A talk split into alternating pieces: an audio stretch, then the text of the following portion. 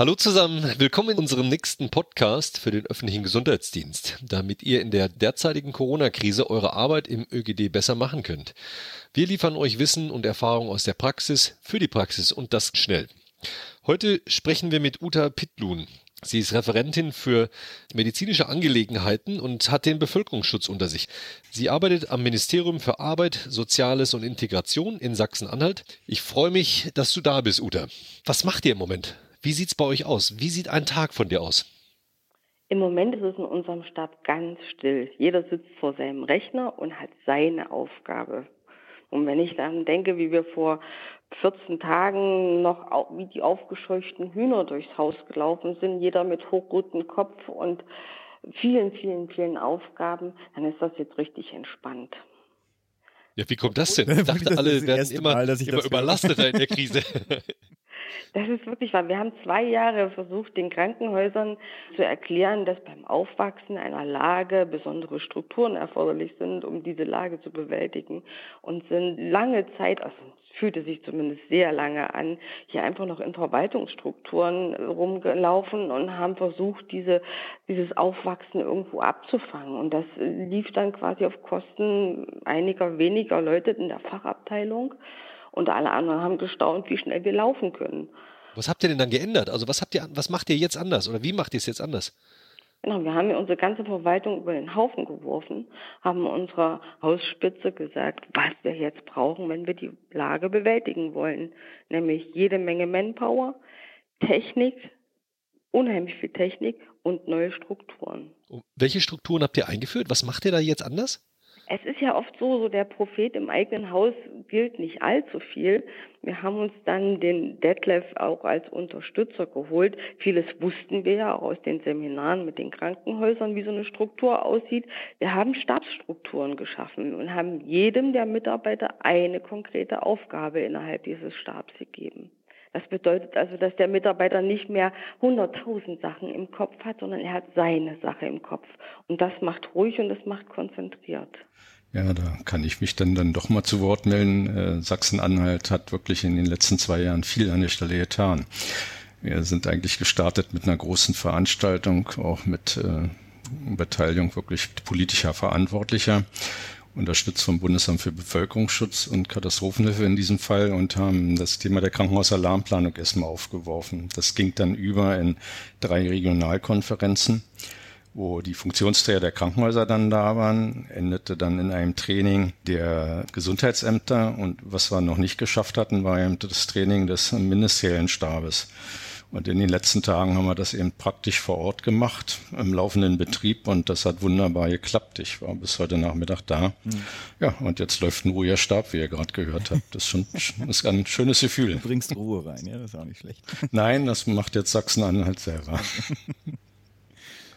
Und wie sieht denn generell die Situation in Sachsen-Anhalt im Moment aus? Wir haben natürlich auch ein Aufwachsen der Lager, wie überall. Wir haben auch schon erste schwere Fälle und hoffen auch ganz stark, dass dieser Kelch vielleicht doch bei uns nicht so doller einschlägt, wie er das in Italien getan hat. Und die Arbeit im Stab, dadurch, dass wir intern jeder die Informationen bekommt, die er zur Erfüllung seiner Aufgabe braucht, ist man da unheimlich fest verankert und also ich habe auch lange äh, gar nicht mehr so richtig in die Nachrichten geguckt. Ich meine, die Leute, die in der Lage sitzen, das Lagebild erstellen sollen, die sind sicherlich viel mehr äh, mit dem Blick nach außen beschäftigt. Aber die Leute, die hier acht Stunden, zehn Stunden äh, im, im Stab sitzen, die konzentrieren sich auf das, was ihre Aufgabe im Stab ist. Und das ist ja auch richtig so, weil die sollen ja die Assistenz eigentlich machen für die entsprechenden Fachleute, von denen wir ja nur einfach zu wenig in Deutschland haben, damit die frei arbeiten können, weil die haben den Überblick, die haben die Fachlichkeit und die leben eben wirklich in der Lage, die haben alle Informationen und haben den Rücken aber eben frei für das, was sie eben tatsächlich jetzt tun müssen. Ne? Und das funktioniert jetzt in Sachsen-Anhalt gut. Hier geht es vielmehr darum, diesen Berg von, von Aufgaben so zu verteilen, dass keiner dran erstickt. Alles, was von außen kommt, geht in den Stab hinein, wo es eine Vorsortierung gibt, Sachen, die von vornherein aussortiert werden können, wie Hunderttausende von Bürgeranfragen, die gehen automatisch in die Pressestelle und werden in einem nachgeordneten Bereich mit Mitarbeitern beantwortet, aufgefangen, gesammelt, vielleicht auch als Sammelantwort äh, befriedigt. Andere Sachen, zum Beispiel zur Schutzausrüstung, sowohl die Anfragen nach Schutzausrüstung als auch die Angebote gehen auch wieder an eine andere Stelle, wo sie auch aufgearbeitet werden, wo, wo Fakes raussortiert werden, so dass das schon mal wieder raus ist aus dem Stab. Und nur die, die wichtigsten Entscheidungen gehen dann tatsächlich auch weiter an den Einsatzleiter, der dann eben auch festlegt, welche Aufgaben sich aus der Anfrage raus generieren. Wo müssen wir darauf reagieren? Wo entsteht eine Aufgabe, wo wir nachsetzen muss? Wo müssen wir die Hausspitze informieren? Wie sieht es denn mit den Mitarbeitern aus? Habt ihr hinreichend Mitarbeiter, die jetzt auch äh, motiviert sind, da mitzumachen? Ich muss sagen, da war ich echt erstaunt. Wir haben inzwischen über 20 Mitarbeiter, die alle freiwillig sich gemeldet haben. Und das ist, glaube ich, ganz wichtig. Wir haben keinen in den Stab reingelassen, der mit einem langen Gesicht gekommen ist und, und das wirklich nicht aus freiem Herzen wollte. Und deswegen ist auch eine gute Stimmung innerhalb des Stabes. Also wir lachen viel miteinander und wir können gut miteinander arbeiten. Es haben sich auch kleine Grüppchen so gebildet, also die äh, gerne miteinander nebeneinander sitzen. Das passt gut. Was Aber immer auch, mit Abstand, hoffe ich. Richtig, natürlich mit Abstand. Wir lächeln uns aus zwei Metern Entfernung an. Und wir haben sogar ein bisschen darauf geachtet, dass die Mitarbeiter entsprechend ihrer Neigungen eingesetzt wurden. Also wir haben den Stab immer kurz vorgestellt, schau, hier musst du das machen, hier musst du jenes machen. Was möchtest du lieber? Möchtest du lieber Lage? Möchtest du lieber Einsatztagebuch? Und da konnten die Leute tatsächlich, ach du, ich schreibe lieber, äh, ich möchte lieber das machen. Und so sind die Leute auch, glaube ich, am richtigen Platz, um ihre Arbeit zu machen. Wir arbeiten inzwischen in zwei Schichten. Da haben sie natürlich dann auch die, machst du mit mir die Frühschicht, also dass dann auch mit Sympathie nächsten Tag mich mit meinem Kollegen treffe. Wie muss ich mir das vorstellen? Also ein Raum mit zehn Computerarbeitsplätzen und Telefonen und da sitzen jetzt die zehn Leute mit ihren entsprechenden Funktionen dran, oder wie muss ich mir das vorstellen? Nee, die Telefone haben wir rausgeschmissen. Das hat uns wahnsinnig gemacht. Wir haben zwei nette Damen äh, ausquartiert in ein kleines anderes Büro. Die fangen alle Telefonate ab und kommen wirklich nur um sagen Bescheid, wenn was ganz Wichtiges ist. Mhm. Das meiste können die außerhalb des Stabs abfackeln. Das ist so belastend, wenn ständig irgendwo ein Telefon klingelt und man da spricht. Inzwischen sind die Nummern ja auch äh, nach außen gedrungen, sodass Bürgeranfragen bis in den Stab reingekommen sind. Ansonsten ist es ein, ein langer, heller Raum mit Klimaanlage. Wir wissen ja nicht, wie lange das noch geht. Und es sitzt tatsächlich jeder vor einem Rechner und ähm, zehn Rechner haben wir dort stehen. Die Leitung ist ein bisschen an die Seite gesetzt. Die ist ja auch nicht immer da. Und wir haben einen großen Monitor an der Wand, wo zum Beispiel das Lagebild dargestellt werden kann oder wichtige Tagebucheinträge ähm, kurz gezeigt werden können. Vielleicht, vielleicht nochmal ganz interessant ist, auch für diejenigen, die sich so mit Katastrophenstäben beschäftigen, die Stäbe im Gesundheitsbereich sind immer irgendwie anders weil sie nehmen auf die Strukturen, die da in so einem Ministerium sind oder eben auch im Gesundheitsamt Rücksicht und werden dann eben so angepasst, dass sich zwar die Funktionen irgendwo wiederfinden, manchmal aber eben anders zusammengemischt werden.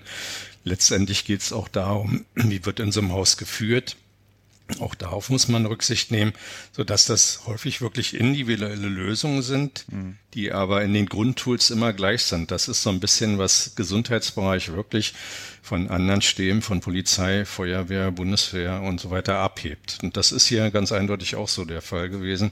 Wir haben in den letzten Tagen das noch so angepasst, dass das einfach gut und vernünftig und reibungsfrei läuft ist schon, der Gesundheitsbereich ist schon immer ein bisschen was Besonderes. Ja, ich denke mal, man muss auch den politischen Background irgendwo mit dem Hinterkopf haben, dass man die Hausspitze so informiert, dass eben auch diese Flüsse vom, von der Hausspitze in den Stab und vom Stab an die Hausspitze gut funktionieren.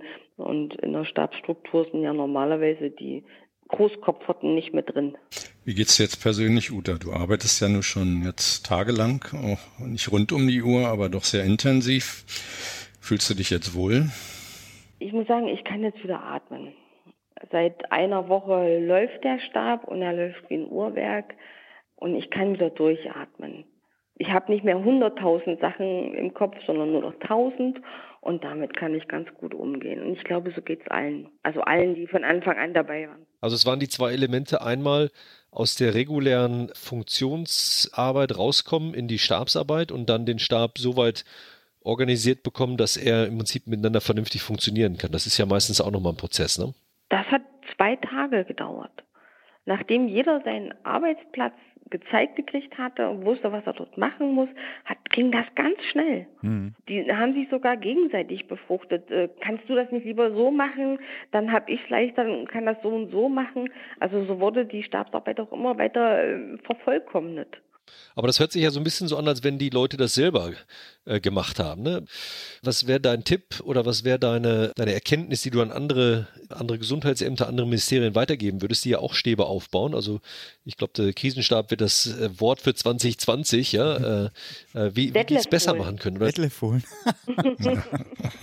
Schon wieder eine Detlef-Werbesendung. Nein, nein, nein, nein, bitte nicht. Ich muss da wirklich die Mitarbeiter in den Mittelpunkt heben weil die sind einfach wahnsinnig motiviert, egal ob nur Gesundheitsamt, Krankenhaus oder äh, im Ministerien oder sonst wie.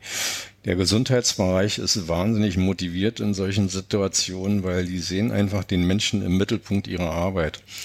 Und das ist selbst, man glaubt es ja nicht, selbst in den äh, übergeordneten Verwaltungen, von denen man ja häufig nicht unbedingt so positiv redet, ich war ja da selber lange Zeit tätig, sie sind wahnsinnig motiviert und das hilft uns in dieser schwierigen Situation sehr gut.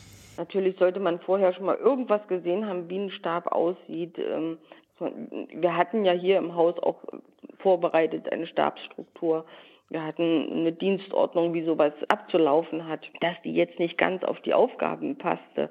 Und äh, das hat ja Detlef gemacht, äh, hat im Prinzip unsere Stabsstruktur, die wir schon vorbereitet hatten, ein bisschen zurechtgezupft, dass sie jetzt wirklich gut passte und wir ruhig arbeiten können.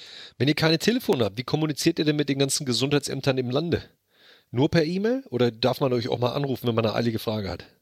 Wir kommunizieren wirklich fast nur über E-Mail. Und das aber relativ schnell. Dadurch, dass viele Augen auf die E-Mails gucken, geht da auch nicht viel unter. Ansonsten gibt es regelmäßige Telefonschaltkonferenzen. Also zwei Drittel der Woche bestehen wirklich aus Telefonschaltkonferenzen. Da gibt es im Land äh, Telefonschalten mit den Gesundheitsämtern. Wir haben eine externe Expertengruppe, nennen wir sie so, wo eben von den Krankenkassen bis zur Zahnärztekammer eben alle mit äh, drin sind, die auch regelmäßig mitgenommen werden. Wir haben nach außen hin die AGI, die AG Infektionsschutz, wo Bund und Länder mit BMG und RKI sich zusammen beraten. Das ist auch zweimal die Woche. Wir äh, trommeln einmal die Woche mindestens alle Krankenhäuser zu einer Telefonschalte zusammen. Also der, der Austausch ist schon sehr, sehr intensiv. Wow, super. Also wir haben schon mit einigen gesprochen diese Woche und es scheint noch sehr viel Herausforderungen zu bestehen und Chaos zu bestehen.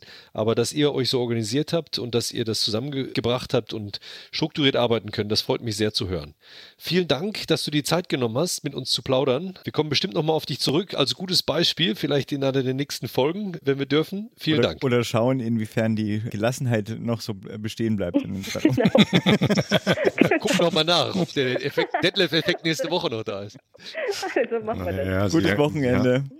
Danke, tschüss. Schönes Wochenende, Dank, Dankeschön. Dir, tschüss. Ruh dich aus. Tschüss.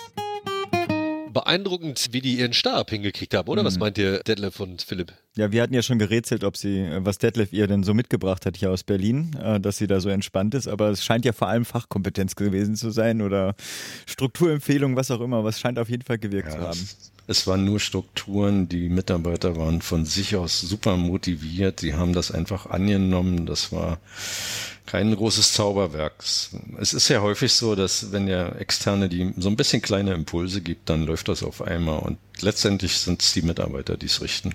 Detlef, Glückwunsch an dich und auch an Uta Piklun, die das so klasse hier rübergebracht hat. Also es war schön zu hören in der Krise, dass manche Sachen auch noch richtig gut funktionieren. Danke euch. Vielen Dank. Wascht euch die Hände. Tschüss. Wascht euch die Hände. Ja. Tschüssi. Ja. Tschüss.